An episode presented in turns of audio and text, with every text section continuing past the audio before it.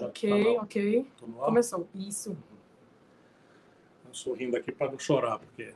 Vamos lá, vamos começar. Como eu prometi a vocês, tive que adiar, porque todo mundo sabe a confusão que está tendo. É... Podemos começar? Podemos. Bom, é, boa noite a todos, aos irmãos, às irmãs brasileiros. Eu resolvi fazer essa live porque nós precisamos conversar as coisas que estão acontecendo no Brasil exigem muita, muito equilíbrio, muita serenidade, muita energia e especialmente muita clareza, porque nós estamos no território da enganação profissional levada ao centro do poder no país. Isso não é um fenômeno novo, mas eu que tenho muita vivência nunca vi a enganação, a mentira, a mistificação serem levadas ao extremo como ela está, como a, a mistificação estão, a mistificação a enganação estão sendo levadas hoje. E a gente precisa tomar muito cuidado, porque a história não se constrói de episódios semanais, diários, nem mesmo mensais ou até sequer anuais. A história vai se construindo, especialmente na política. Ela se constrói a partir de um conjunto de valores. Esses valores têm militância, esses valores têm gente organizada ao redor deles, e esses valores, e com gente militante, não valem nada se não houver exemplo, porque falar, especialmente em tempos de internet, a gente fala o que quiser. Em tempos de edição, de televisão, de informação descartável, as pessoas têm pesquisa que mostram o que, é que você quer dizer e as pessoas na política, infelizmente, não é um fenômeno só brasileiro, estão dizendo que as pessoas querem ouvir, as pessoas sofridas como estão nem sequer percebem que estão sendo manipuladas em coisas muito importantes. O, apego à família, a religiosidade, a adoração ao sagrado, o, o, o consumismo comercial, Hoje, todos são esses, esses grandes é, trends, essas grandes tendências manipulam né, os poderosos da mídia, os poderosos da política, os poderosos do poder econômico, manipulam e a gente, se não prestar muita atenção, se não tiver muito cuidado, a gente vai sendo feito de bobo, semana assim, a outra também. Bom, todo mundo já sabe que eu estou falando dessa crise. Eu não posso começar sem primeiro botar de novo no centro aquilo que tem que estar no centro nesse momento do Brasil. Ontem, claramente mudou de patamar o nível de mortes dos nossos irmãos, das nossas irmãs, que pode ser o nosso filho, a nossa mãe, o nosso pai, o nosso irmão, o nosso amigo íntimo, porque a gente precisa entender que essa pandemia do coronavírus, do Covid-19, mudou de patamar. Ontem foram registradas oficialmente, isso está longe de ser a verdade, 407 mortes num único dia. Hoje, para mostrar que é uma tendência, 357 brasileiros, homens e mulheres, de todas as classes, de todos os créditos, de todas as convicções ideológicas, também morreram em apenas 24 horas. Já são 3.670 brasileiros que perderam a sua vida e nós apenas estamos iniciando né, a fase mais crítica dessa pandemia. Os números, para quem está estudando o assunto, são absolutamente assustadores e isso é o que deveria nos orientar todas as energias, e vocês vão entender bem porque eu estou dizendo isso. Como só tem uma saída, não tem vacina ainda e não tem remédio, é uma grande grosseira mentira, uma tentativa de manipular nosso, nosso desespero por, por, por uma solução. A gente não aguenta ficar numa, numa, numa condição sem impasse. Esses demagogos no mundo e no Brasil ficam oferecendo mágicas. Uma vez, eu não vou dizer o nome dos remédios, vai ser o remédio tal, o remédio tal, o outro agora, irresponsavelmente recomendou até que as pessoas injetassem em si mesmo água sanitária. Vejam onde nós estamos chegando. Político receitando coisas que matam pessoas.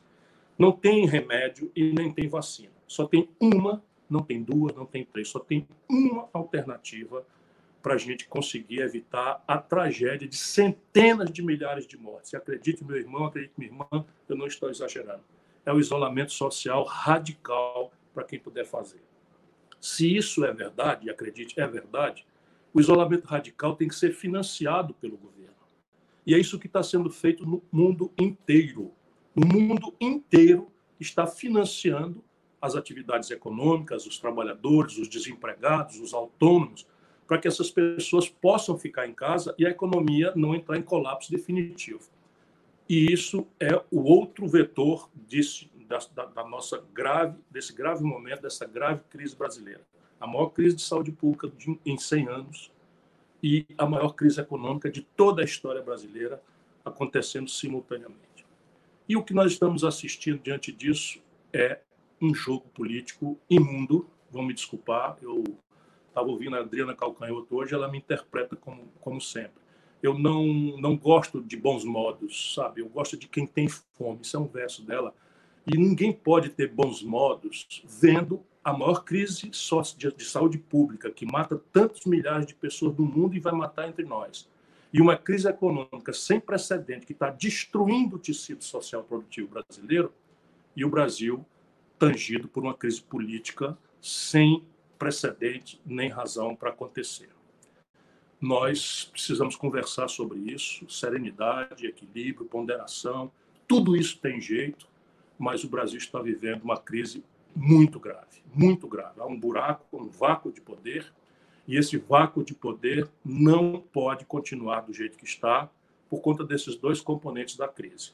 A crise de saúde pública, que vai se contar em milhares de mortes, e a crise econômica, que também está destruindo, como jamais aconteceu, as oportunidades de trabalho, de emprego, de salário, de renda de uma maioria grande da população brasileira. Portanto, eu aceitei a tarefa de falar nessa hora, embora eu esteja com o coração muito machucado, porque acredito que é minha responsabilidade, especialmente em direção à militância que acredita em mim. Vocês precisam saber que nem sempre, falando agora para o militante, nem sempre eu tenho oportunidade de consultar nem sempre a dinâmica, a velocidade, a complexidade dos fatos, nem sempre me permite fazer aquilo que eu sempre procuro fazer. Entro na internet, fico sondando, sentindo os humores, e a gente, infelizmente, nem sempre pode fazer isso, seja porque há aspectos é, da luta política, dessa manha que é a luta desse momento terrível, seja porque nem sempre as informações que eu tenho, eu tenho o direito de partilhar, porque parte importante delas me são dadas em confiança por pessoas com quem eu trabalhei quando fui ministro da Fazenda, quando fui ministro da Integração Nacional, quando fui governador. Eu conheço muita gente na Receita Federal, na Polícia Federal, no mundo político, mesmo pessoas que são muito distantes, vamos dizer, formalmente, por imagem de mim, eu mantenho uma relação de quem conhece todo mundo e que pode conversar pelo telefone, tomar o pulso, conversar, sondar na direção sempre de procurar fazer aquilo que considero a minha obrigação com o Brasil. Eu não quero que ninguém me passe cheque em branco, mas me dê um tempinho porque eu preciso agir, às vezes, com a urgência, com a profundidade, com a delicadeza que o momento pede e merece. Por exemplo, assinei um pedido de impeachment. Eu que fui contra o impeachment do Fernando Henrique quando o Lula propôs, eu que fui contra o impeachment da Dilma, o único pedido de impeachment, é, o único estado do Brasil que deu dois terços dos votos contra o impeachment da Dilma foi o estado do Ceará, e eu tenho uma participação ainda que modesta nesse esforço e assinei esse pedido de impeachment porque considero que o Brasil está vivendo um vácuo, um buraco de poder nesta hora crítica da maior crise de saúde pública, cuja consequência é a morte de milhões de, de, de pessoas do mundo e milhares de brasileiros. E o vácuo político que também está estabelecendo uma incapacidade de pagar, de indenizar as pessoas para que elas possam se prevenir ficando em casa, protegendo o tecido da, da economia e, portanto, os empregos, a renda e o salário das populações brasileiras. Eu sei que é difícil esse impeachment passar, eu compreendo talvez muito mais do que qualquer outro, porque tenho muita experiência, que as condições políticas não estão dadas para acontecer, mas não é esse cálculo que estou fazendo. Nós precisamos chamar a responsabilidade o senhor Jair Messias Bolsonaro para dar duas uma, ou ele mudar de rumo na direção correta do país, ou que ele arque com as responsabilidades políticas e criminais por, pela sua atitude irresponsável e genocida. Enfim, sempre vou procurar me explicar, mas eu peço à militância que entenda que o momento é grave, complexo, delicado e exige energia, serenidade, malícia, habilidade, mas muita, muita, muita, muita coerência e força moral. Vamos, vou responder as perguntas agora. Gisele vai me ajudar mais uma vez. Ótimo. Boa, estou na quarentena, sou população de risco, a primeira pergunta, uma pergunta que está sendo feita por muitas pessoas. É, impeachment ou renúncia? Qual o caminho? O melhor caminho é a renúncia. É aquilo que eu tinha pedido há muito tempo. Hoje, o ex-presidente Fernando Henrique Cardoso também falou isso, porque ele tem muita experiência. Pode não ser a pessoa mais respeitável, pelo menos para mim, em relação à condução dos destinos do Brasil, porque fez um governo que fez muito mal ao nosso país, mas ele conhece a vida brasileira. E ele sabe que um procedimento de impeachment, nessa hora, paralisaria o país seis meses. Porque o impeachment é dado por um, um caminho que é o presidente da Câmara, por ato pessoal, aceita ou não aceita a representação. A representação que nós fizemos não faz, não, não fala em fora, fora Bolsonaro. Nós falamos em crime de responsabilidade, que basicamente são de três categorias. O primeiro crime de responsabilidade, atentar contra a saúde coletiva pela flagrante violação da, das, da, dos regulamentos da Organização Mundial de Saúde, dos regulamentos até a data expedidos pelo Ministério da Saúde e pelos decretos de emergência, calamidade e, e restrição de circulação de pessoas dos governos estaduais. Todo mundo viu o presidente Bolsonaro indo comer em, em padaria, isso é proibido, indo participar de aglomerações, juntar pessoas, tendo voltado dos Estados Unidos numa comitiva em que 23 pessoas deram positivo, atestaram positivo, e ele criminosamente se nega a mostrar o óbvio. Se ele tivesse testado negativo, era muito simples para ajudar a população brasileira mostrar o exame que é negativo. Mas se refugiou num direito seu, pessoal, é, de vida privada, de não mostrar seus exames. Só que um homem de Estado não deveria ter esses direitos, porque ele é tudo que ele fala e diz é exemplar. Esse é o primeiro crime de responsabilidade, expor a saúde da nação brasileira ao genocídio de uma pandemia que está matando já mais de 50 mil pessoas nos Estados Unidos e todos os indicadores são de que o Brasil parece demais demograficamente e com as dificuldades de um sistema de saúde incapaz de aceitar uma demanda tão violenta em tão curto espaço de tempo como nós estamos infelizmente acontecendo pelo afrouxamento das, das, das restrições de circulação social que ele, Bolsonaro, estimula. O segundo conjunto de crimes de responsabilidade é atentar contra o regular funcionamento dos poderes da República. O Bolsonaro não disfarça de ninguém seu apetite autoritário, confraterniza com, com manifestantes na frente do quartel-general do, do Exército Brasileiro, na frente do quartel-general do Exército Brasileiro, confraterniza, faz discurso com pessoas que estão pedindo o fechamento do Supremo Tribunal Federal, o fechamento do Congresso Nacional, a volta do AI-5, que boa parte daqueles idiotas sequer sabe o que significa, mas que eu sou obrigado a saber.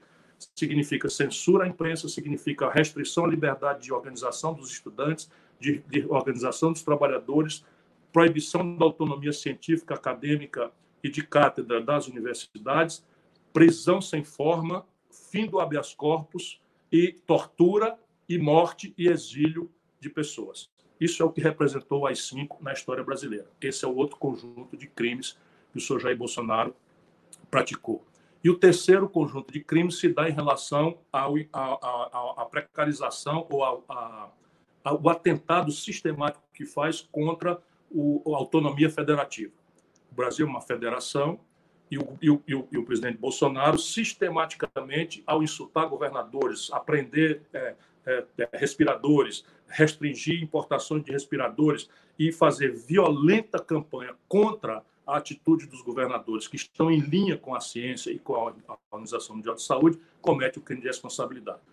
Isto é a dificuldade do impeachment. Nós precisamos fazer essa, essa, essa denúncia para que ele não pense que está impune. Mas se ele tivesse um mínimo de dignidade e um mínimo de compostura com a população brasileira, ele não faria o, o país passar por essa agonia que está passando, para além da grave crise econômica e da grave crise de saúde pública. Ele renunciaria. Mas renúncia é um ato unipessoal, unilateral e tem a ver com dignidade que passa longe, infelizmente, na minha opinião, do senhor Jair Messias Bolsonaro.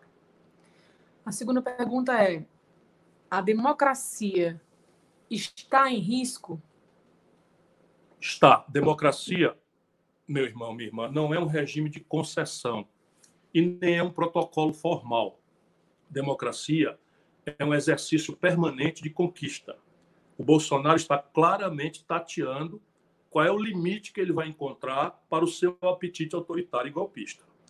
Isso é uma coisa que a gente conhece. Quem conhece como eu de perto o Bolsonaro, quem tem a memória da sua participação no Congresso Nacional por 28 anos, é, quem tem a memória das suas entrevistas, quem tem a memória do que ele fala e pensa, sabe que o Bolsonaro não tem a menor vocação para a democracia, não tem o menor apetite para os, os freios e contrapesos, os entendimentos, contradições, dificuldades dos processos democráticos. Ele não consegue conviver com nada que represente controle, nada que represente crítica, é um paranoico, não é? é e, e vive criando crises, porque tem esse apetite autoritário, acha que ser presidente da República significa virar um imperador dos tempos do absolutismo, que foi revogado ali na Revolução Francesa, e todo dia ele demonstra esse apetite. Já, já disse que o Brasil só vai mudar quando morrerem, tiver uma guerra civil, que morrerem 30 mil pessoas, começando pelo Fernando Henrique Cardoso. Falar Fernando Henrique Cardoso duas vezes na mesma entrevista. Enfim, é, mas o Bolsonaro é, vai tentar. Cabe a nós, né, cabe a nós, a cidadania brasileira, especialmente nós que temos mais consciência, mais independência, não tenho rabo de palha, ninguém pode me pegar no contrapeso de uma denúncia de corrupção, nem de fisiologia, nem de qualquer tipo de distorção desses fetiches que ele agita, ajudar a fazer a população entender que esse processo de tentativa-erro é, está em marcha, mas que também nós precisamos dizer claramente que muitos de nós resistiremos. Né? Quando, por exemplo, aqui no Ceará, nós reagimos ao movimento da, da milícia, que foi estimulada por ele, pelo Sérgio Moro, pelos filhos dele, e que chegou a matar 200 pessoas aqui, e as pessoas às vezes não quiseram entender, nós estamos aqui matando uma serpente no ovinho. Se nós não tivéssemos feito o que nós fizemos aqui, confrontar com força o esforço de uma, de uma, de uma milícia armada que levou o terror, fechando escolas, fechando comércio, etc., etc., nós estamos dizendo daqui para o senhor Bolsonaro, e eu disse na época que nós teremos o pior pesadelo, que quem se meter a rasgar a Constituição, a rasgar a democracia, vai encontrar resistência. Pode não ser uma resistência tão forte quanto aqueles que se consideram os donos das armas, mas alguém vai resistir na linguagem que for necessário resistir. E para esse jornalismo frufru do Brasil, que está na base de ter chegado a esse fenômeno do Bolsonaro, eu já disse e vou repetir: não será com flores que nós vamos derrotar o fascismo. Terceira pergunta, da Débora, do Rio Grande do Sul. Ciro, fale mais da simbiose entre Moro e Bolsonaro. Por que o rompimento? É igual com Guedes? Não, é diferente. O, o Moro é um ambicioso sem nenhum tipo de escrúpulo. E ele revela isso todo dia. Eu vou dizer de novo: hoje é o dia em que a grande mídia né, está nos obrigando a, a escolher quem tem razão, Bolsonaro ou o Moro. Não caia nessa, meu irmão. Aí, nessa briga do Bolsonaro com o Moro, a gente deve torcer pela briga. Não que a gente devesse desejar essa briga. Eu queria que a briga fosse contra o coronavírus, que a briga fosse contra a falta de respiradores, que a briga fosse contra a falta de leitos de UTI, que já estão obrigando profissionais de saúde a optar em quem vai morrer sem fôlego e quem vai morrer ou não vai morrer com respirador no Rio de Janeiro, em Manaus, em Fortaleza, em Recife, em vários lugares do Brasil e vai se espalhar pelo país inteiro. Essa era a briga. Mas já que o Bolsonaro, na sua irresponsabilidade, produz crises, nós não vamos cair nessa. A única coisa boa dessa confrontação é a própria confrontação. Por quê?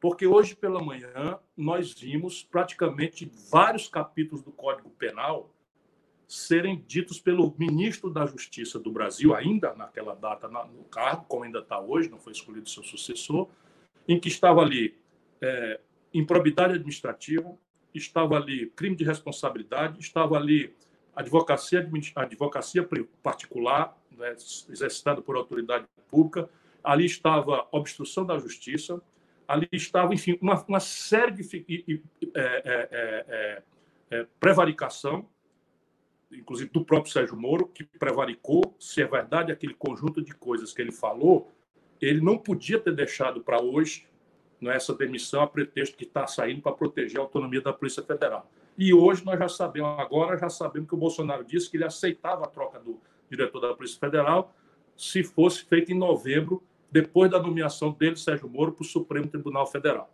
Portanto, nós estamos sabendo, por dentro das entranhas mal cheirosas, do que, que é bolsonarismo boçal, do qual Sérgio Moro é parte fundadora. Agora, muitos ex-bolsonaristas estão querendo se apresentar na enganação, mas o, o, o Sérgio Moro é bolsonarista boçal fundador. É, nós precisamos ter clareza disso para não cair de novo na construção de falsos heróis. Semana passada era o Mandetta. Né? Já esqueceram o Mandetta, agora o novo, o novo convidado pelo Witzel, convidado pelo Dória, porque nenhum desses caras respeita a opinião pública brasileira. Nenhum deles respeita, todos supõem que nós somos todos um bando de idiotas. Cabe a nós mostrar que somos muito inteligentes. E é na inteligência do povo brasileiro que eu aposto. Então, veja, um juiz nos Estados Unidos, na França, na Alemanha, jamais largaria a magistratura porque era popular, porque condenou um político. Não interessa aqui se o político era culpado ou não. Eu estou cansado de saber que Lula não tem nada de inocente. Eu estou falando do Moro. O Moro condena um político e, em seguida, vai ser ministro do político que foi beneficiado pela sua condenação. Isso não aconteceria em lugar nenhum do mundo. E diz originalmente quem é o Moro na origem. Né? Repetindo aqui. Hoje, o Moro faz outra coisa que um homem sério não pode fazer. Devassa conversas pessoais, privadas dele com o chefe funcional dele. Vocês imaginam, se eu, como eu sou um crítico azedo do Fernando Henrique, se eu resolvesse falar as coisas que eu sei do Fernando Henrique em confiança? Vocês imaginam, crítico como eu sou da deformação, da corrupção que o Lula, infelizmente, começou a sofrer, se eu, de repente, perdesse qualquer critério de caráter, de ética, e começasse a falar as coisas que eu sei do Lula e, e pelo Lula, em função da confiança que ele teve em mim? Isso não se faz. Isso representa, representa falta de caráter. E nós assistimos isso hoje, assim como o, o, o Bolsonaro. Bolsonaro dizer hoje para o grande público né, que, o, que o Moro quis ir visitá-lo no hospital entre o primeiro e o segundo turno, que o Moro foi na casa dele, que o Moro pediu a ele para ser ministro do Supremo Tribunal Federal, tudo isso vai ficar a palavra de um contra o outro. São dois mentirosos, contumazes. Nós estamos cansados de saber, quem conhece a vida como eu, que os dois são profundamente mentirosos. Então, nós não precisamos dar razão a nenhum nem outro. Nós precisamos exigir aquilo que já aconteceu hoje no fim da tarde. O Procurador-Geral da República, aliás, dando sequência à minha primeira manifestação, que eu falei no primeiro minuto, quando eu assisti à entrevista do Moro, fez uma representação ao Supremo pedindo para abrir um inquérito para apurar todo esse conjunto de crimes que estão ali indiciados e chamando o Moro para depor. Isso é fundamental, porque o Brasil não vai sair dessa gravíssima encalacrada se a gente for obrigado a acreditar em Papai Noel ou mula sem cabeça. A gente não deve acreditar nem em Papai Noel nem em mula sem cabeça. As instituições têm que mostrar as coisas com a severidade, a seriedade e o objetivo com que essas coisas precisam ser esclarecidas para o povo. Vamos lá, Ok, a próxima é da Laura de Recife. É possível dizer que algum dos dois, Moro e Bolsonaro, tem alguma razão em alguma coisa?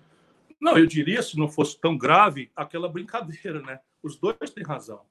Né? Os dois têm razão, porque ali foi um, um, um encontro de conveniência. O Bolsonaro, deixa eu dizer para vocês de novo, eu sei que tem muita gente que se machuca comigo, mas eu prefiro que amanhã a vida nos mostre quem tinha razão. Eu conheço o Bolsonaro, fui colega do Bolsonaro quatro anos na Câmara Federal. O Bolsonaro, de honesto, não tem nada. Bolsonaro desviava dinheiro do gabinete dele aonde podia, em gasolina, desviava dinheiro do, da gasolina para botar no bolso. O Bolsonaro desviava dinheiro de funcionário fantasma para botar no bolso. O Bolsonaro ensinou essas práticas. O Bolsonaro botou o filho dele, esse que é deputado federal, no gabinete do Roberto Jefferson, ganhando é, é, 9 mil reais de salário, morando no Rio de Janeiro, sem dar um dia de serviço na Câmara. Numa prática que todo mundo que é sério sabe que ele acontecia. De repente, eu assisto o Bolsonaro fazendo a apologia da decência, da moralidade, do compromisso com a ética, com, com, a, com a honestidade. É, é, sabe, é muito chocante isso. E o povo brasileiro engoliu por quê? Porque o PT fez a mesma coisa. O bicho mais parecido o PT, que eu digo, é essa burocracia lulopetista, porque tem muita gente no PT que é séria. Mas como é que o PT foi ao poder? Vamos nos lembrar era todo mundo era corrupto, só o PT era sério. Todo mundo era ladrão, só o PT era honesto. E o discurso moralista, etc, etc. O bicho mais parecido com um bandido é um moralista de goela. Pois bem, os dois têm razão. O Sérgio Moro foi usado pelo Bolsonaro e na hora que sentiu que o Bolsonaro estava emborcando, o Sérgio Moro cai fora. E o, e o Bolsonaro trouxe o Sérgio Moro para usar a popularidade e o adjetivo da, do combate à, a corrupção e o lavajatismo, que virou uma espécie de partido político do Brasil, passando por cima de, de lei, de tudo, como se isso fosse a forma de você, de fato, combater a corrupção. Eu falo isso com certa moral, porque nunca, em 40 anos, ex-ministro duas vezes, ex-governador, ex-prefeito, ex-deputado federal, ex-deputado estadual, ex-secretário, nunca respondi por um mal feito, nem para ser absolvido. O que nada mais é, digo sempre, do que a minha obrigação. Mas quando eu digo essas coisas, eu quero dizer que eu sei o que eu estou falando. Portanto, os dois, nesse momento, têm razão, mas nós não podemos ficar nessa. Como eles são contraditórios, tem algumas coisas práticas. Por exemplo, é verdade ou mentira o que o Sérgio Moro disse, que não assinou o ato de exoneração como saiu no Diário Oficial. Nesse sentido, o Sérgio Moro está falando a verdade. Ele não assinou e, pela primeira vez na minha longa vida, eu estou vendo falsidade ideológica sendo praticada no Diário Oficial da União é o último fundo do fundo do fundo do poço em que o Diário Oficial da União é um ambiente de praticar falsidade ideológica, uma espécie de estelionato, não é? um, cheque, um cheque sem fundo, um cheque falso, uma assinatura falsa, etc. O cidadão da Polícia Federal pediu a demissão ou não pediu? O Sérgio Moro está falando a verdade, porque esses pedidos eles são feitos por escrito. E o Bolsonaro gaguejou para cá, gaguejou para lá, mas quis dizer que pelo telefone o cara admitiu que seria posicionado. Isso fica a palavra de um contra o outro se não tiver a gravação do telefone. Então, esse ato, o Sérgio Moro falou a verdade. Agora, é verdade que o Sérgio Moro disse que topava trocar o chefe da Polícia Federal, mas só depois de ser nomeado para o Supremo Tribunal Federal? Isso o Bolsonaro falou. Como é que a gente vai saber se é verdade? Percebe onde nós estamos? A encalacrada que nós estamos? Só tem um jeito é a Procuradoria-Geral da República, que é preventa em função das autoridades envolvidas, fazer um inquérito supervisionado pelo Supremo Tribunal Federal e o primeiro a ser chamado tem que ser o Sérgio Moro para dizer quais são as evidências que ele tem desse conjunto de acusações gravíssimas de cometimento desse conjunto inominável de crimes pelo senhor Jair Messias Bolsonaro. A próxima pergunta é do Cláudio de Salvador. Deixa eu mandar um abraço em Recife para minha companheira e amiga Elza Mariana, que sempre é uma voz muito lúcida aí na, na, nas minhas ponderações. Quando eu posso, sempre eu tenho algumas pessoas que eu, que eu ouço e a Elza Mariana é uma dessas pessoas. Um abraço, minha queridinha. Cláudio de Salvador. Ciro, e os militares? Imagino que o senhor esteja conversando com eles. Tem gente das Forças Armadas que não aceita tudo isso? O que o senhor vai, o que vai acontecer com esse setor? Há forças armadas e forças armadas, como no Brasil. Lamentavelmente, hoje nós vivemos sob um governo militar. Vamos ter clareza. Se você pegar o governo Figueiredo, general Figueiredo, e o governo Geisel, que foram o último e o penúltimo governos do período de 64, somar os dois, o Bolsonaro tem mais auxiliares generais e das Forças Armadas do que os dois juntos. Portanto, General Figueiredo e General Geisel foram presidente da República por cinco anos e o Bolsonaro tem mais oficiais generais né, no governo do que os dois presidentes militares, Figueiredo e Geisel, juntos. Portanto, é um governo militar, para que a gente não alimente nenhuma ilusão. Fica ali um bobão como esse maluco da, da, das relações exteriores, que reporta a esse outro maluco que mora nos Estados Unidos, um outro maluco no Ministério da Educação, que também reporta esse maluco dos Estados Unidos, um outro, uma outra idiota que vê Jesus na goiabeira, que é outra maluca que está ali na. Estou fazendo ironia aqui, essa Damares. Enfim, esses três aí são, vamos setor Praça da Alegria. O resto do governo é tudo militar com o Paulo Guedes. O Paulo Guedes está virando o próximo da lista. Por quê? Porque ele não sabe não conhece o Brasil. Ele não sabe como enfrentar essa crise econômica. O Paulo Guedes queria sair com 200 reais de apoio à nossa comunidade, que colapsou na renda. Lutamos feito um condenado lá no Congresso Nacional, levamos isso para 600. Ele não conseguiu pagar ainda, não conseguiu pagar ainda a mais da metade dos brasileiros. O brasileiro que não está precisando desse auxílio precisa saber, e essa é a nossa luta mais da metade dos brasileiros, da informalidade, do desemprego, do Bolsa Família, do cadastro único, mais da metade não receberam ainda a primeira parcela. E a, ajuda só foi acertada por três meses, quando qualquer bobinho minimamente sério sabe que os efeitos econômicos e no emprego dessa crise vão atravessar muito mais longe do que três meses. E o Guedes faz um socorro aos bancos, 1 trilhão e 200 bilhões de reais, sem exigir dos bancos nenhuma contrapartida. Ele faz isso e os bancos retraem o crédito e aumentam a taxa de juros. Porque o Guedes não compreende, não sabe e não tem ideologicamente nem sequer a capacidade de ter maleabilidade, como os americanos, os alemães, em todo mundo. Em todo mundo abandonou esse ideário é, é, de uma pseudo-austeridade, que não tem nada de austeridade, para tentar atravessar essa pandemia com minimizando as sequelas sociais e econômicas terríveis e fatais que vão acontecer. Portanto, ele vai ser demitido também. Né? Ele já está com as barbas de molho, porque esse grupo de militares tem aí uma compreensão né, muito rasa, muito superficial. É uma ilusão completa a gente imaginar que a formação militar prepara estadista.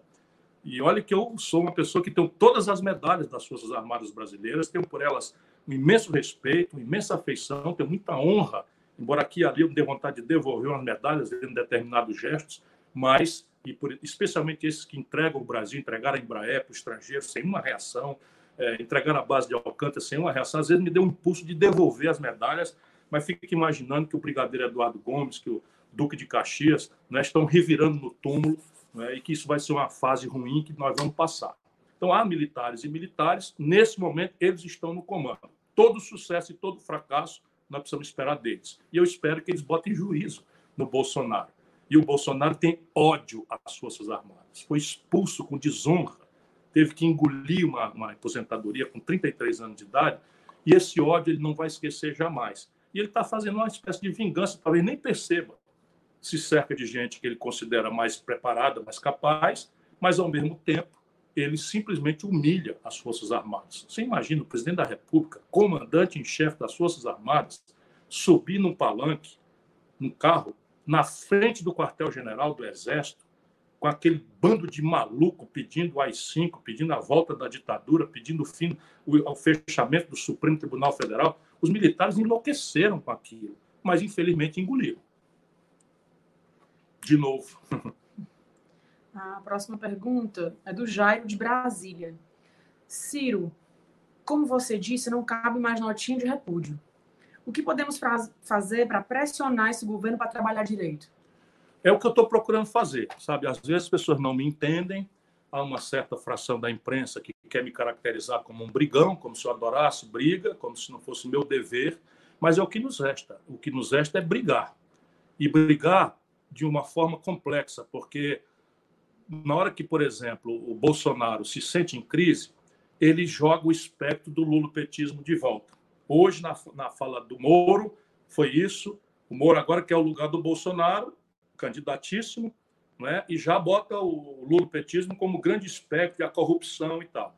E isso não é neutro, porque o Bolsonaro está botando a perder todo o projeto, mas os valores reacionários, conservadores, entreguistas, né, antipovo, antipobre, antinacional, vão, vão, vão cuspir o Bolsonaro fora já já e vão procurar se, se, se reordenar ao redor de mais uma mentira, ao redor de mais uma coisa. E isso, se continuar desse jeito, ou, ou, ou é isso, ou o lulopetismo corrupto, que fez a maior crise econômica da história do Brasil, da qual nós não saímos e entramos agora piorados com, com, com o coronavírus, nós vamos entrar pelo cano como nação. Por isso que eu estou me esperneando para ver se eu ajudo a criar uma corrente de opinião, né? e todo mundo que puder deve lutar. Nesse momento, na quarentena, dizem que o governador do Distrito Federal vai começar a afrouxar a quarentena. Não deixe seus filhos irem para a escola. Não deixem, está na hora da desobediência civil. Meu filho, o Gael, é foríssima da faixa de risco, tem quatro anos, ele não vai para a escola. Vai ter aula remota, eu vou ajudar ele a nas coisas que ele puder, a mãe vai ajudar, mas ele não vai. Por quê? Porque nós apenas estamos começando a hora crítica genocida desta pandemia no Brasil. E nós estamos fazendo isso afrouxando a quarentena. Nosso povo ajudou, mas os sinais trocados, a troca do ministro, a incompetência eh, boçal desse novo ministro que entrou aí, que não sabe nem onde é que a Andorinha dorme. Aliás, tem outro general também no comando da saúde, de verdade, e esse da ativa, general da ativa, ou o mundo o mundo está ficando muito estranho para mim. Um general da ativa assume um cargo estritamente civil, que é o secretário executivo do Ministério da Saúde, na ativa. Vê se pode. Onde é que nós estamos? O que é que o senhor Jair Bolsonaro está fazendo com a nação brasileira? É, Marília, do Rio de Janeiro, pergunta: essa crise afeta ainda mais a economia? O que esperar para os próximos dias semanas, meses. Não há o que faça, não há o que se fazer pelo que já foi feito de errado, que não foi feito no tempo e na velocidade certa, do Brasil não vivenciar esse ano de 2020 a pior crise econômica da nossa história, medida pela queda do conjunto de riquezas, que é um sintoma, que é a evolução do PIB. Os meus amigos que estudam essas coisas, que trabalham, que me ajudam, que estão sendo rebatidos, falam numa queda não menor do que 4,5%, mas é uma queda que há estudos prospectivos, se esse, essa incompetência continuar, de até 11% do PIB. Só para vocês terem ideia, a maior queda da história do PIB brasileiro aconteceu em dois anos do governo do PT, com a Dilma, que predispôs o Brasil a essa crise e, portanto, ao bolsonarismo, e caiu o Brasil três pontos, depois três, três, três e três infração. Nós estamos falando em cair talvez até 11 pontos. Mas vamos ficar aí no meio entre 11 e 4. Nós estamos falando de 7 pontos, 5 pontos, 6 pontos. Nunca houve nada parecido. O desemprego, quando entrou a, a, o, o coronavírus, já estava em 13 milhões de pessoas. A informalidade já estava em 38 milhões de pessoas que vivem sem nenhuma proteção como autônomos. 38 com 13 já mostra que o Brasil, pela primeira vez na história, antes do coronavírus, já tinha a maior parte da população se virando na informalidade e 100 milhões de brasileiros, antes da crise do coronavírus, estavam ganhando por cabeça por mês 413 reais. Números oficiais das agências de, de, de, de, apuração de estatística do governo federal. Vocês imaginam um quadro dessa, dessa coisa: 5 milhões e 500 mil pequenas empresas, antes do coronavírus, estavam inadimplentes. O setor privado e agora o câmbio, que é o termômetro, né, a taxa de quantos reais a gente precisa comprar um dólar, bateu em R$ 5,70 hoje. O governo torrando as reservas para financiar meia dúzia de bandidos que especulam contra a moeda usando a, a tragédia de saúde pública do povo brasileiro. Isso é um país saqueado por todos os ângulos que se queira considerar. Então, tem como resolver isso? Tem, mas é preciso trocar o Guedes, é preciso tirar essa interdição é, é ideológica e fazer aquilo que o mundo inteiro está fazendo. Qual seja, restaurar o crédito, ou seja, nós temos que tirar os bancos privados do caminho, pegar o Banco do Brasil, a Caixa Econômica, o BNDES, o Banco do Nordeste, o Banco do Sul, e irrigá-los com dinheiro do Banco Central, que está autorizado já para isso, e fazer com que eles emprestem diretamente às micro e pequenas empresas, mediante a condição de retenção do emprego e manutenção de salário. Porque essa providência de manutenção do emprego com corte de salário e a indenização com seguro-desemprego também é muito precária e muito injusta, sem a contrapartida do setor empresarial. E de onde é que vem o dinheiro? Na partida, o Guedes dizer que não tem dinheiro é ou mentira grosseira, que é o que eu acho que é, ou um despreparo que não cabe mais para quem já está um ano e tanto lá no Ministério.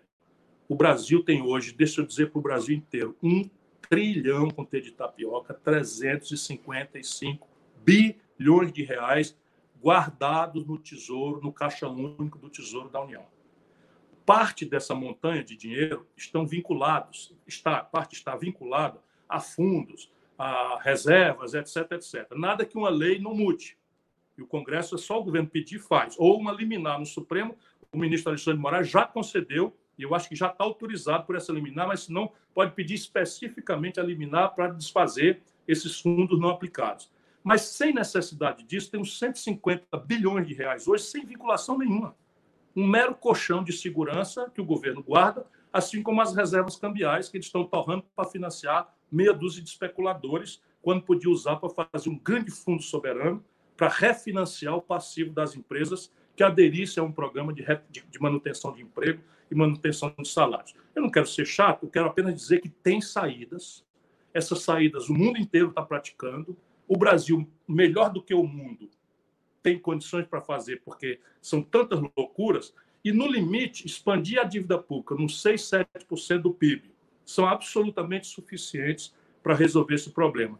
E, na, e no curto médio prazo, no médio prazo, consertar essa expansão, lançando um tributo sobre lucros e dividendos empresariais, que o mundo inteiro cobra, lançando um tributo mais progressivo sobre o imposto de renda. Eu já cobrei lucros e dividendos quando fui ministro da Fazenda. Eu já cobrei imposto de renda de 35% sobre os grandes salários, que atinge 0,3%, um terço de 1% dos, do povo brasileiro e que o Fernando Henrique revogou os dois e o Lula, petismo, manteve revogado. E você agravar o tributo sobre patrimônio acima de 20 milhões de reais, com a alíquota pequena, de meio a 1%. Esses três movimentos juntos arrecadam 300 bilhões de reais por ano, mais do que suficientes para resolver o problema em 3, 4, 5 anos, que é o que nós precisaremos para tirar o Brasil dessa crise. A Joana de São José dos Campos. Ciro, sou enfermeira. Nosso trabalho é fundamental. Irmã, que Deus te proteja. Me machuca ver gente defendendo o fim da quarentena. Mande um recado, Cirão, para o povo ficar em casa. Como é que ela chama?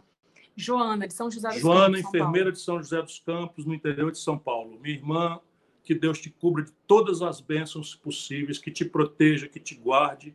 E em ti a minha prece que proteja e guarde todos os profissionais de saúde desse país. Eu me emociono porque eu não sou teórico dessas coisas. Eu estou aqui em Fortaleza, aqui eu sou ligado ao prefeito da capital, ao prefeito da minha cidade, ao governador do estado, e eu sei diariamente o drama que o nosso povo está passando, não é por falta de leite de UTI, a gente corre a mais 10 leitos, a mais 10, a mais 20, a mais de 370 leitos foram abertos no Ceará e não dá vencimento.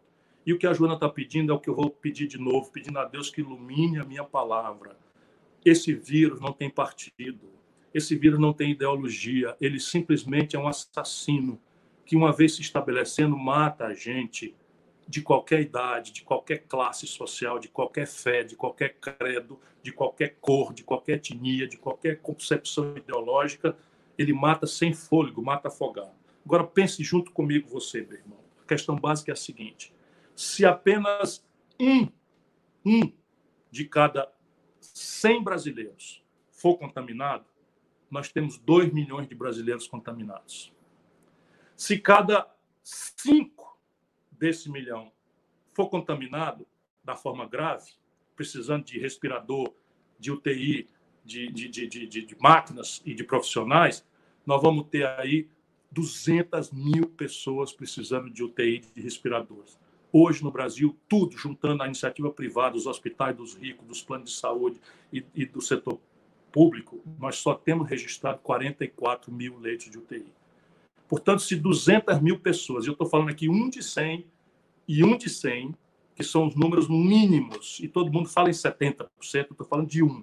Nós vamos ter 200 mil pessoas precisando para viver ou morrer de um leito de UTI, de um respirador, para não morrer afogado. Se essas 200 mil pessoas forem todas ao mesmo tempo para o sistema, o sistema só tem 44 mil vagas. Entendeu? Por isso é que nós precisamos, para quem puder naturalmente, fazer a quarentena para nos proteger, mas para proteger a todos os outros, para proteger a quem, a quem precisa, que são os profissionais de saúde, os policiais, os garis, os lixeiros, os motoristas de caminhão, os caixas de farmácia, os caixas de, de supermercado, ou seja, as atividades que são essenciais e que não podem fazer o isolamento social. Não fazer isso é simplesmente assassinato. Entenda isso, pelo amor de Deus. Não vá pela cabeça de seja quem for o político. Examine se esses números que eu estou lhe dizendo são verdadeiros e científicos ou se é uma mentira que eu estou fazendo. Nos Estados Unidos, passou de 50 mil mortos hoje. Sabe quantas pessoas morreram no Vietnã, que foi a guerra mais humilhante que os americanos já tiveram? 53 mil. A gente no Brasil, quando cai um avião, a gente fica todo mundo comovido, faz orações, faz não sei o quê, tal, etc. Sabe quantas pessoas morrem numa queda de avião? 150 pessoas. No Brasil, ontem morreram 407 pessoas. Hoje morreram 357 pessoas. Amanhã vão morrer, que Deus nos livre, mais outras 400 pessoas. Não é possível que a gente ainda fique pela cabeça de idiota da política, de bandido que só pensa em política e eleição. A próxima pergunta é da Fernanda de Florianópolis. Bolsonaro será preso um dia? Se eu for presidente da República, cada um dos bandidos que estão nos dando essa tragédia no Brasil vai responder. Claro que o presidente da República não prende ninguém. Eu não sou o Bolsonaro para andar mentindo. Mas eu, presidente da República, puxarei a responsabilidade e indicarei ao Poder Judiciário e ao Ministério Público as responsabilidades de todos esses que estão expondo o Brasil a essa tragédia de saúde pública, antes de mais nada, e econômica na sequência, além do entreguismo traidor do interesse nacional aos estrangeiros. Gabriel de Vitória da Conquista. Ciro, e a nossa imagem internacional? Como afeta a nossa vida? Hoje, Gabriel, infelizmente o nosso país virou um párea internacional. Sabe aquela pessoa que só que tem bullying, que ninguém quer mais conviver? E isso tem traduções práticas. Por exemplo, o único país do mundo que tem excedentes dos reagentes químicos para o teste de coronavírus é a China. O único país do mundo que tem respiradores excedentes para vender para o mundo é a China. O único país do mundo que tem os monitores, os equipamentos excedentes para a UTI é a China. O que é que o Brasil faz? Bolsonaro o ministro chanceler do Bolsonaro, o, o chefe do Itamaraty, que é um grande filho da puta, desculpa, não, não posso deixar de, de, dizer uma coisa dessa natureza, até me desculpo com vocês, porque. Mas, enfim, quando eu lembro disso, esses camaradas abriram um caso com a China. E hoje o Brasil simplesmente não consegue, nem pagando, comprar essas estruturas. Deixa eu dizer de novo, por que, que eu saio um palavrão da minha boca quando eu penso nisso? O único país do mundo que tem para nos vender esses excedentes, a China, simplesmente foi insultada, agredida repetidamente pelos filhos do Bolsonaro e pelo chanceler da República Brasileira, orientado pelo Bolsonaro, que ele não poderia fazer isso, ou pelo menos se fizesse, não, não ser admoestado ou oprimido. Pois bem, o Brasil nem pagando, deixa eu dizer para vocês, nós aqui no Nordeste temos um consórcio, os governadores se celebraram num consórcio, criaram um comitê científico, mais de 700 cientistas do Brasil inteiro que deviam estar reunidos junto à autoridade federal se reuniram nesse consórcio. Todas as providências são orientadas e os governadores compraram. Esse consórcio comprou da China e simplesmente eles não estão entregando e isso simplesmente não tem mais alternativa diplomática para fazer. O nome disso é assassinato. Por isso que alguém não quer entender por que, que eu às vezes esquento um pouco a minha palavra e não é possível que as pessoas tenham sangue de barata sabendo as coisas que eu sei. Pois bem, os respiradores que poderiam salvar pessoas, ou pelo menos dar elas uma morte digna, sem morrer afogado, esses respiradores não estão vindo para o Brasil por causa disso. As Nações Unidas fizeram um movimento para que uh, todo o caráter científico, ou seja, a pesquisa de vacina, a pesquisa de eventuais remédios que se domine, sejam disponibilizados sem custo de royalties, de patente, para todo mundo. Três países ficaram contra essa providência: os americanos, que querem proteger os dinheiros da sua poderosa indústria, o Brasil e o outro país, eu não sei qual é. Simplesmente nós viramos um marginal internacional pela conduta dessa gente. Hoje, a OMS também chamou expertos científicos para um grande entendimento internacional, para padronizar procedimentos, e o Brasil não foi convidado. A Karen, ou Karim, desculpa, Cruz, pergunta: Ciro, os estudantes estão apreensivos. E o Enem esse ano, como fica? Nós do PDT, através do deputado Edilvan Alencar, que é muito ligado à educação, já entramos com uma ação no Supremo Tribunal Federal pedindo o adiamento do Enem. Por quê? Porque existe uma brutal diferença de acesso digital. Se você tem, tem as escolas paradas, as aulas remotas, ou seja, o esforço de estudar, é desigualmente distribuído, porque quem tem um computador plugado na internet tem condição de fazer uma aula virtual ou de estar estudando. A maioria do povo, pelo menos a metade do povo, que não tem acesso regular à internet e nem tem um tablet, nem tem um computador, não tem essa condição. Portanto, é brutalmente injusto que você, proibindo as pessoas de, de, de, de estarem na sala de aula, porque não é possível ainda mesmo, porque senão vai morrer muito mais gente, o jovem morre menos, mas morre também, mas ele é um vetor de transmissão. Portanto, é uma grande bobagem. Outro dia alguém faz uma piada de mau gosto, é o seguinte, que você dizer que, que, que, que, que, que separa o jovem do idoso é como se você antigamente fumar na, nas últimas cadeiras do avião. Aquilo é um silo né, de ar comprimido. Se você fuma lá na última cadeira, a fumaça vai circular no avião ou fazer xixi na piscina. Quer dizer, se você está na piscina, todo mundo, alguém faz xixi num canto, é ilusão de que esse xixi não vai se contaminar para todo mundo. É mal comparando a mesma coisa de você dizer que como é, é, é, isolamento vertical, isso não existe nenhum estudo no mundo que sustente essa baboseira que o Bolsonaro é, introduziu, não é permitindo que muitos brasileiros morressem é, e perdessem seus entes queridos por conta dessa irresponsabilidade sozinho no mundo. Porque o outro que estava defendendo essa aberração era o Trump, quando viu, mudou, voltou atrás, começou a arranjar culpado e, e criar caso com a China, mas eles podem e nós aqui no Brasil entramos na mesma linha por vassalagem e por chassaquismo eh, do, do, governo Trump nos Estados Unidos. Portanto, uh, nós vamos continuar lutando. O Supremo não deu a liminar, mas nós vamos continuar lutando. Tem outras iniciativas aí e eu espero que o Supremo, vendo a evolução das coisas, determine em sede do mérito mesmo da ação que seja adiado o Enem para que haja uma condição igual de disputa entre o pobre, que não tem internet nem computador, possa disputar em condição de igualdade com aqueles outros que têm computador e internet. Ciro, e a Embraer? A Boeing vai devolver? A Boeing está quebrando. Ela não vai quebrar porque os americanos, ao contrário dos brasileiros, do governo brasileiro, vão salvá-la com trilhões de dólares de dinheiro público. Já estão fazendo isso via compra governamental, via pretexto de defesa, etc, etc.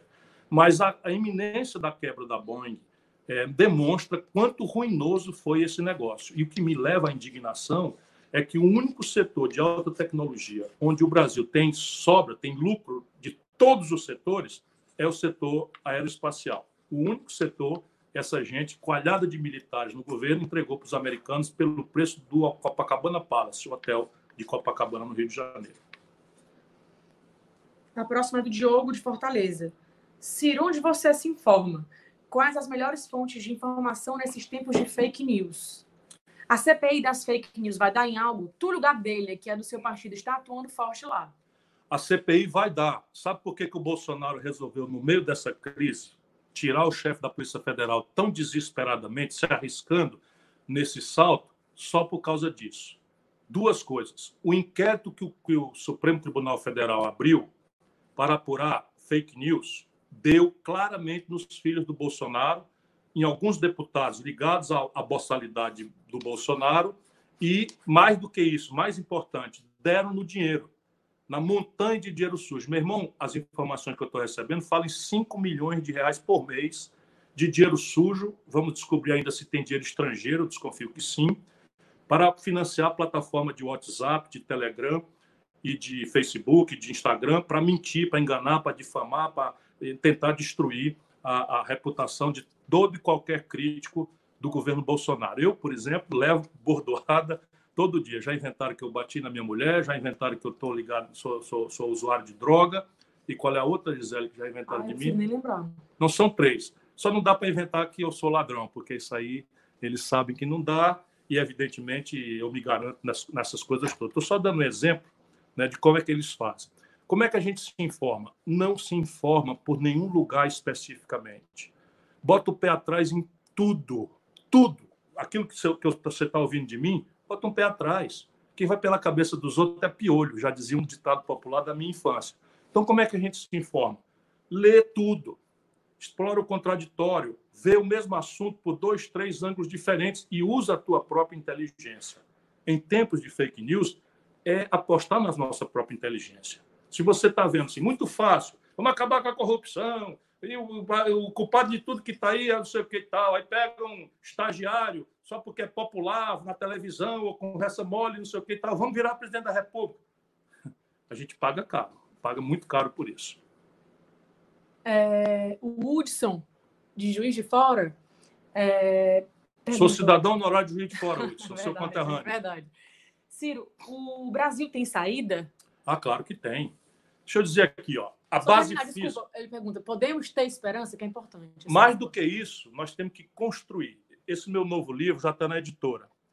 E em um certo momento eu também sou rondado pela, pela, pela decepção. Imagina, 62 anos de idade, já fui candidato três vezes, aí vejo um cara como Bolsonaro ganhar a eleição, aí depois o Bolsonaro, uma tragédia dessa, eu vejo as conversas mole, a imprensa inventando, imprensa não, a parte da grande mídia já inventando, aí o Luciano Huck vai ser presidente, aí o Moro vai ser presidente, eu fico pensando, meu Deus, o que, é que eu estou fazendo nisso aqui? Mas eu demoro muito pouco nessa, nessa, nessa tristeza, não é? aí eu faço logo, transformo isso em revolta, para vir aqui lutar, que é o que eu estou fazendo agora, e esperança, mas esperança boa não é aquela que a gente tem achando que o futuro vai chegar. Esperança vem de espera. A gente não deve esperar. A melhor forma de ter um futuro melhor é tomar ele nas mãos e construí-lo. Isso está escrito lá no meu livro. E o livro, ele diz por onde. E veja por que, que eu tenho segurança disso. Nosso problema é político, base física. É, maior estoque de terras agricultáveis ociosas do planeta, maior biodiversidade do mundo, maior província mineral ou segunda maior província mineral do mundo, petróleo a contar de gente besta que não sabe onde está e sempre será uma vantagem pelos próximos pelo, pelo menos pelo próximo meio século. Base física para energias alternativas, bioenergia, álcool, biomassa, ou energia eólica ou energia solar. Vocês imaginam um país como o Brasil. Isso aqui é a base física. Base humana. O Brasil é o maior melting pot, que é o sociólogo chama, os antropólogos chamam, a maior, é a maior nação mestiça do planeta. Isso, às vezes, é debochado por uma elite que é branca, que, que ainda tem a memória escravista. Outro dia vi uma, uma assim chamada empresária de Curitiba dizendo que nós deveríamos marcar as pessoas que estão a favor da, do isolamento social com a estrela de Davi. Opa, não foi com a estrela de Davi, foi com uma, uma fita vermelha, que elas deviam ser proibidas de comer, de tomar remédio, porque não estão participando. Esse é o problema do Brasil. Nós temos nazistas, como essa senhora, mas a esmagadora maioria do povo brasileiro só tem um defeito, umzinho. E nisso ele não é culpado, é vítima. É a, é a, é a desinformação, é a ignorância manipulada pela direita e pela esquerda se você bem reparar, o lulopetismo corrupto, o bolsonarismo corrupto, só sobrevivem se a base for a ignorância. Portanto, viva. Se nós temos base física, nós temos base humana extraordinária, e o nosso problema é informar a população, vamos educá-lo, vamos ajudar. E aí não é com conversa fiada, é ideia, em vez de Salvador da Pátria, apostar em projeto. Nada sério se faz no lapso de uma vida. Na ideia, militância e isento, porque conversa fiada também não leva ninguém para frente. Bom, acho que já falei demais. Muito obrigado a todos. Ainda tem mais um aí. perguntando aqui do livro. Lembrando que é da, da editora Leia. Editora Leia é, já está com, já tá com os originais, então, já revisados. Vai ser lançado. É, agora me pegou. Bom, é breve. Né? Vamos lançar breve. O livro, o livro eu, eu, assim, desse, dos meus livros, o que eu mais que eu mais estou entusiasmado, o que eu mais gosto é um livro que você pode ler é, é, se você quiser ser um tecnocrata, saber como é que faz o sistema tributário, como é que monta um, um regime de previdência justo, como é que organiza o sistema político, essas, essas agendas mais, mais chatas, mas também é um livro que especula sobre, sobre a, a felicidade. Né? Sim, a felicidade. Nós estamos na vida para ser felizes. Não é nosso destino essa humilhação nacional que nós estamos passando. Não é destino do povo brasileiro esse sofrimento, sabe, de pagar um terceiro turno de trabalho no ônibus, pulando na catraca às vezes porque não pode pagar a passagem, procurando emprego, se humilhando. Esse não é o nosso destino. Nosso destino é para brilhar, é para fazer o mundo ficar encantado com o nascimento de uma civilização poderosa, de mestiços que se respeitam e dão valor à produção e ao trabalho. Está lá no livro. Quando sair, eu vou anunciar para vocês. Um beijão. Desculpa aí um momento ou outro, mas sabe como é? Ninguém pode chamar de Vossa Excelência quem nasceu para ser aquilo que esse cara que eu já falei, não vou falar de novo. E a gente precisa botar os pingos nos ir no Brasil, meter o dedo no nariz dessa gente e dizer: sai do meio que o Brasil quer fugir, quer, quer andar, quer crescer. Um abraço para todos.